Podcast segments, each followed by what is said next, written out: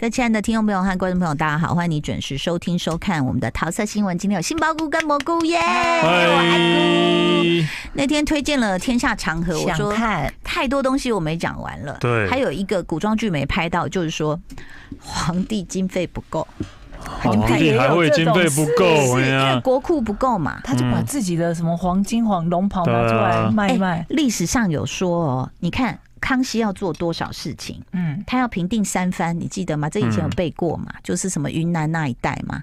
然后那个满族那边、蒙古那边还在闹啊。哦，好，什么克克什么尔之类的。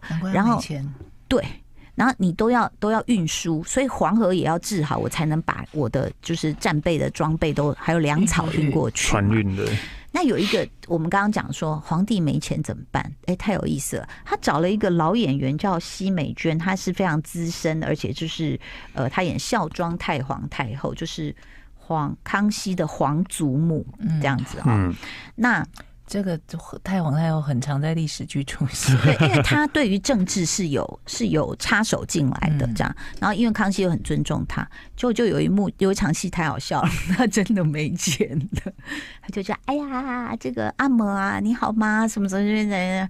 他说：“哎呀，这个啊，看你绕来绕去，一定有什么事，你说吧。”这样他说：“不是这个，这个这个要建这个堤啊，缺缺了两百万，你有吗？”这样。他说：“我这怎么算才八十万？好吧，那给你五十吧。”他说：“他说啊，嗯，那那为什么那剩下三十不给？”他说：“我还要发。”奖赏给其他人。他说平定了三呃湖南也打了一个仗。他说人家打仗赢了有功，你一个皇上什么都发不出来，很丢脸吧？那我这三十万去帮你奖赏那些人，这样，所以他就这样的就对戏对对对完，然后很可爱，就是皇帝走走着走着说那我先告辞，然后走走到一半就这样转过来说。真的不能再多给一点吗？就等于是去找妈妈的私房钱，所以你就觉得说，哎，他的角色真的写的有滋有味。嗯，然后最新的这个我才看到十八集嘛，反正就是中间有官场现形记啦，又要讲说，比如说徐乾学那个笨蛋呐，他要下去查一个案子啊，就是。皇帝给的那五十万两不是已经借到了吗？要发下去给进府去发给老百姓，因为老百姓一直做白工，你没有钱，人家怎么吃吃饱？这样，那那个官呢拿到了，他就是不发。那进府怎么去？说听说皇上的银子已经到了，你什么时候发？哎，这个我们得查查。然后城隍就出来，城隍就永远是指着人家说你这个什么。怎么没有讲到狗官？他说你这样不对，你这样什么？他就永远是这样。然后皇上就一直笑说：“你这真的很会得罪人，这样子。”那他就不发嘛，你怎么办？然后结果呢？那个索额图就是一个胖胖的武将，他就说：“那我派徐乾学。”他就很贼，因为徐乾学是他的人，又呆呆的。就徐乾学一下去，马上就被那个好像叫阿阿西西还是什么阿二西二之类的那个官收买。哎呀！天气这么冷啊，我给你一件雪貂，他那个笨笨又叫嗯嗯嗯，那就穿上了，这样那你就当场被贿赂了嘛。然后来来我们吃饭啊，听戏什么就呃呃这他又办不了。那可是呢，就是刚刚讲的那个另外一个，就是一开始卷子被画污的那一位呢，他就需需。高士奇，嗯，他后来就是呃，反正就是辗转的跑到皇帝的书房身边了。哦，他他每次一有空，他一定是跑到民间的一家，就应该说是书店吧。嗯，他说老板，快给我，我上次给你订了哪些书？他就坐在那边一直看，一直看，因为皇上随时会考他所有的问题。那这里面很有意思的是，清朝其实有很多外国的大使来嘛，嗯，什么意大利人、西班牙人，什么什么，那个好像那个皇上还有绕过一点西班牙文这样。哦，所以。康熙会讲西班牙文。之类的，对，啊，他还会主动叫他说外国的传教士带来几何，就是那个数学啊。他说这个我想翻成汉文跟满文两种译本我都要，所以其实那个时候是已经接触了西方的科学数学都有了，所以他是一个这样的皇帝，我觉得他就很立体，不会是我们永远看到他在睡各种的嫔妃。你你懂我意思吗？就是古代皇帝也是有好皇帝，也是有在做事的，对对对，也是。而且他要管那么多事情，没钱他还要去张罗钱，不然很丢脸。好，那不是不给吗？那高士奇随后就到了嘛。那因为高士奇跟徐乾学跟刚刚讲的陈黄三个人以前是拜把的嘛。然后他一看这情形就不对，然后他就他就一直在那边就是啊、呃、教大家，然后大家就是说出来吃饭啊，那个很会就是不发银子会贿赂别人的就在那边怎么样，然后就讲吃饭，然后一般就说你一个高士奇有什么了不起？什么钦差大臣？我看你根本没凭没据。这时候他才从他的衣服里面拿出了一个金色，说我就是钦差，然后见见这个令如见皇帝，所有高官就跪下来了。那其实这个五十万他为什么付不出来？因为他其实他的他的银库是空的，因为他拿自己去做生意投资了。就以前的官还会炒股票，对啊，对，炒股票，他是买买期货，买期货，他走私铜啊，果然是买期货。但结果他的船被劫了，他桶也没了，所以他也国库里他自己的库里也没有钱。那怎么办？他就连夜的去跟那个当地的那些钱庄嘛，是就像银行嘛，借借借，你们各借我多少，这样借过来。所以那个那个银库里面只有借据，没有银子。就那高士奇一拿出那个说，我现在就要查你的，因为他们都知道，就一查什么都没有。他说好，那你现在怎么办？他说啊，这不是？哎呀，这不要不要害我什么的。他不管，他就睡觉，就睡觉。第二天起来，那个贪官就跪在他床前，他说高大人。你真的不能这样禀告皇上，我会死的。这样，你知道我看到这里，我为什么觉得这个剧好看吗？我就想到我们从小的教育。嗯，你想看看我们，我史丹利应该跟我们是同一代吧？哦，没有，我比较年轻了。走开，快半岁。你看我们从小被教教宗教校，对不对？我们要成为谁？岳飞、文天祥，嗯，好，就是这种硬邦邦的人。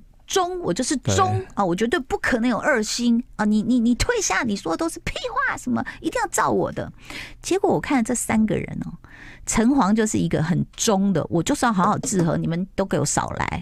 而他治和他拍的很美，就是前面几集时候，城隍跟着进府，春夏秋冬去看那个黄河，他还拍到那个整个河结冰，嗯，然后他们就是只有骑着马。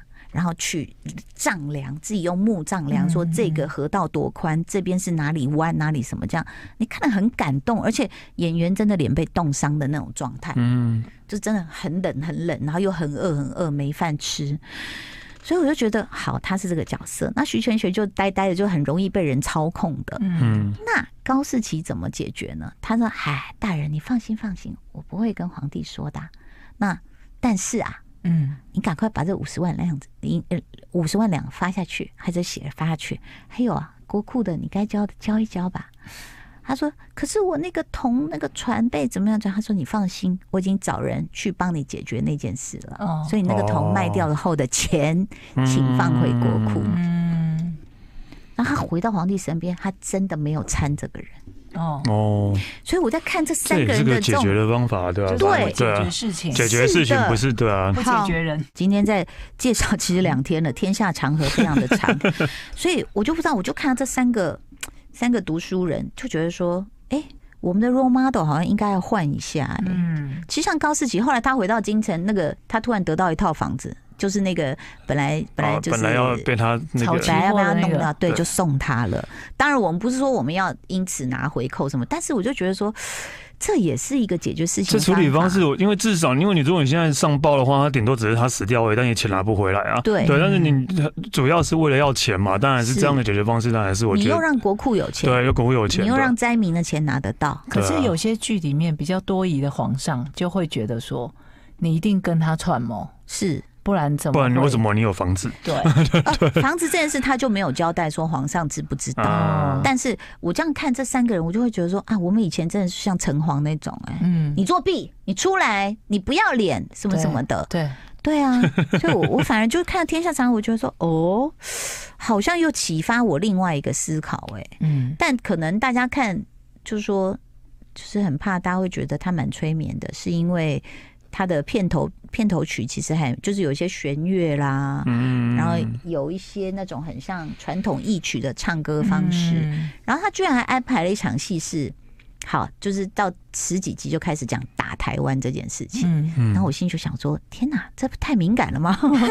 然后，然然后大家都不愿意打，嗯，因为他说我们是骑在马上进来的，我们不会水战，不会过海的，怎么样大家都不要打。但是皇上一直要打，大家就问皇上说：“为什么你一直要打？”他妈呃，他阿嬷也问他，他说：“这是我们的国土。”在我有生之年，我当然希望看到什么，然后我就深吸一口气，嗯、然后呢？那时候有这个样吗？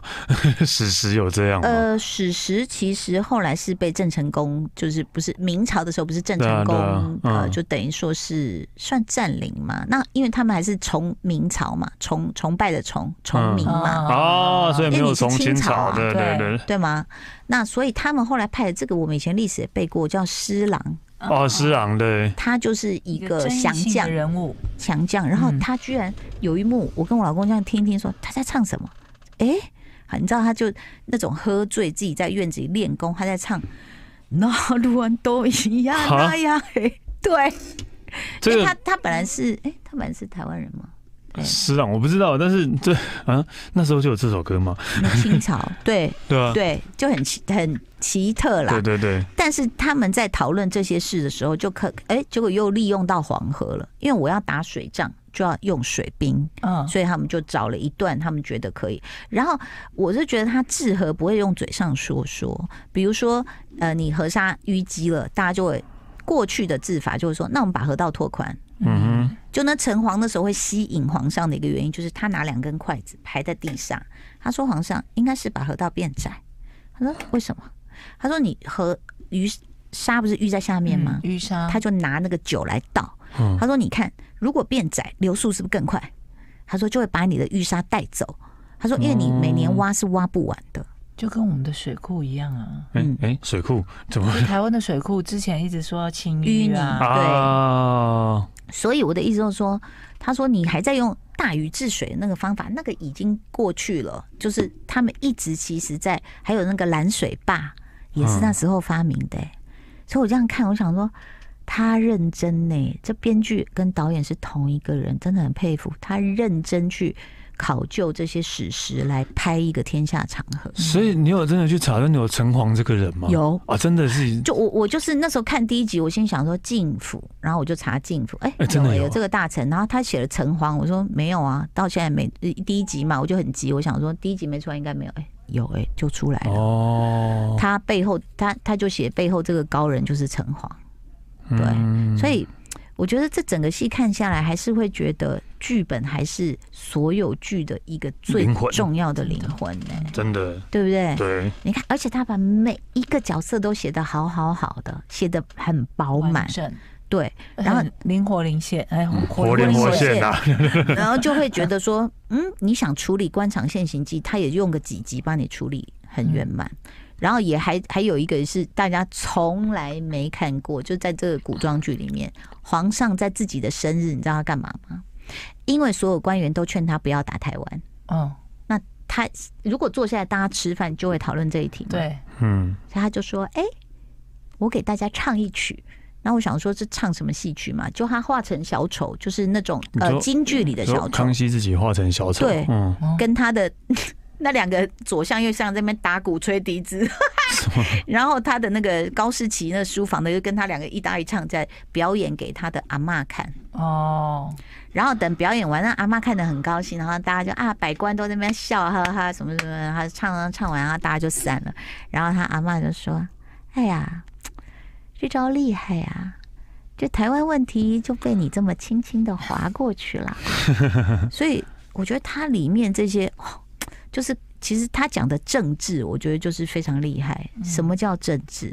我觉得就是你不能硬来啊，或者是一定要打架抢麦克风。其实有很多的策略是台面下我们没看见的那种，大家的游说啊，或者是嗯，我不是真的要跟你对立，我可以帮你的，那你要不要帮我？我真的觉得这个是是一个，反正我我觉得它会是一个人人生人性的大剧。不只是一个治河的剧而已。然后最近一集看到我瞬瞬间眼眶红哎，就皇上就是时就是大寿的时候就说哎，进府因为都在治水嘛啊，就是到处乱跑都没有看到皇上本人。那皇上生日你必须来，嗯，他就叫他来。他每次叫他来，他说不要跪不要跪，赶快起来这样。然后呢就看说哎是黑了点啊，但是看起来还蛮有精神的这样。然后就。呃，他说，哎，啊，那你眼睛怎么肿肿？他说没有，老在河上吹啊，就是吹到眼睛都肿了。然后他说，哦，就他就过去要握他的手，反过来一看，这时候镜头皇帝是低着头的哦，嗯，他整个是粗到还裂开，然后转过来这边都流血，他就这样。那皇上后来头抬起来，眼眶就是红的。他说：“真的很感谢你，就是为政这样子治河，用了你的生命，然后他一生就守在那个河道。我看，我就跟那个皇帝一起哭，你知道？我觉得，然后那个忠臣也这样，也是被皇帝感动到那个满眼的泪水。就这样，我就觉得很 man，你不觉得吗？就是男人跟男人之间的那种。”惺惺相惜啊，没有吗？不好意思，没有，还有，因为我没办法想象啊。但是我突然觉得你好适合去天桥底下说书，你讲这个故事应该会很受欢迎吧？真的太好看，我就觉得说，哦，原来事实上就。不是那种传统印象里啊，皇上我赏你一些翡翠啊什么，什么啊拿出来都塑胶的嘛，有没有？常常有时候那种珠光宝气什么一出来，哎、啊欸，那不是塑胶的吗？我们建国玉饰卖的比这有质感呢，有没有？就是你干嘛摆什么谱？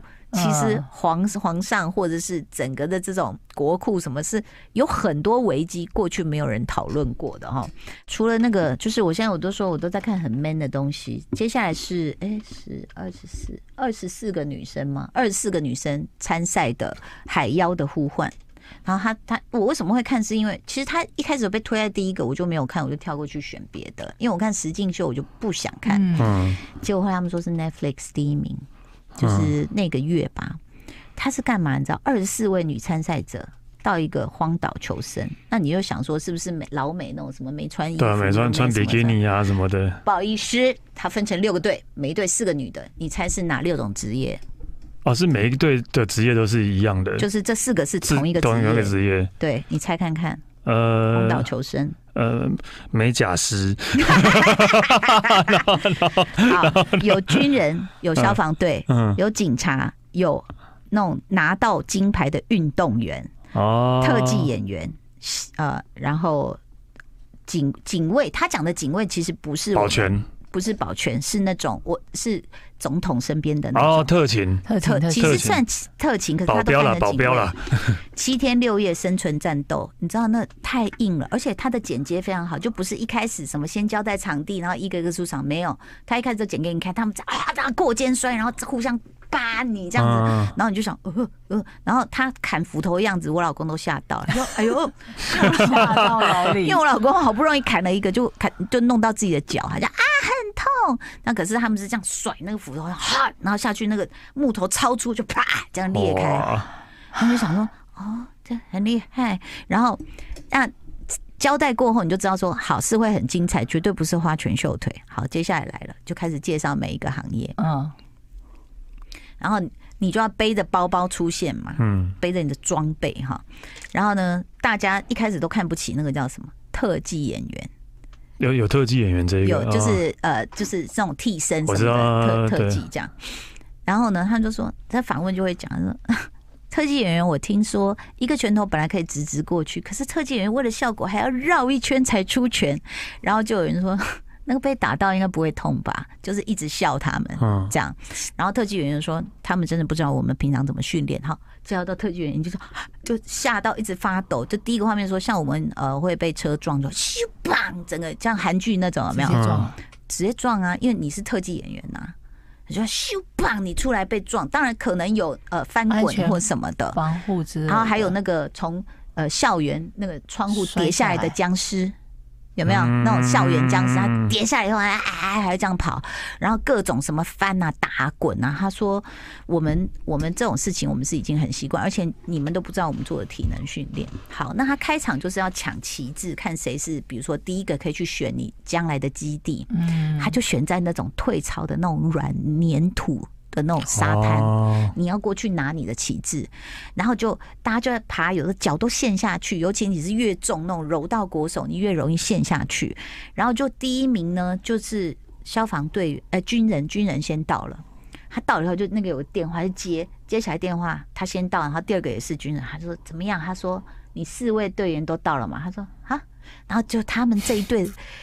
所有人的最后一名是他们的队员，啊，再爬回去救那个队员，这样好。你想都没想到，第一名是军人嘛？军人出现的时候，每个人都这样，就是看他们远远走来，他们背包是最大包，然后大家就互相交头接耳说：“好有杀气哦，包包那么大，可是你看他走的像正常人一样，就是轻的，可是他的背包是重，有负重感。”第二名整个把那个旗杆拿回来的，因为你知道回来更惨。拿到旗杆，他们如果陷下去，那个旗杆多重，你知道吗？嗯、我以为是那种就是小旗子啊，那种你知道中华路买的 轻飘飘，拔了就跑，那就是我们艺人的实境秀哈。嗯、他那一根六十公斤，哇，一个人哎、欸，没有，当然不止了，应该所以四个人四个人扛，而且不能掉下去，你一掉下去就沾了更多泥土，对，弄不起来，所以就四个人扛扛扛。第一名就是军人，第二名居然是。特效演员，特技演员，对，对特技演员，你就会觉得哦，很感动，你知道吗？然后我我才看第一集，我就已经觉得好了，我被吸引了，太厉害了。你好，听听你讲完，我也觉得好像还蛮好看的。对，对，就是因为互相都会觉得说瞧不起对方，对啊，他应该不会。经常瞧不起警察，然后警察瞧不起消防员，但是运动员出来，每个人就说，比如说呃，比如说我们就会说是戴之颖吗？戴资颖，就是大家都是他粉丝，他是可能是一个什么呃柔道，然后拿过金牌、银牌、铜牌都拿过的那种。不是啊，运动员也是要看什么运动。如果你说那个运运律操选手，或者一个是一个射箭选手，那不太对啊。对，很想往下看，嗯，因为真的是实打实的，连他们的道具，你说六十公斤到了以后，每个人还要一起齐力说来对准对准，才能这样啊把它弄起来，就不是玩的，好可怕，很好看。以上就是我们的推荐喽，谢谢你的收听收看，谢谢杏鲍菇蘑菇，拜拜。拜拜。就爱点你 UFO。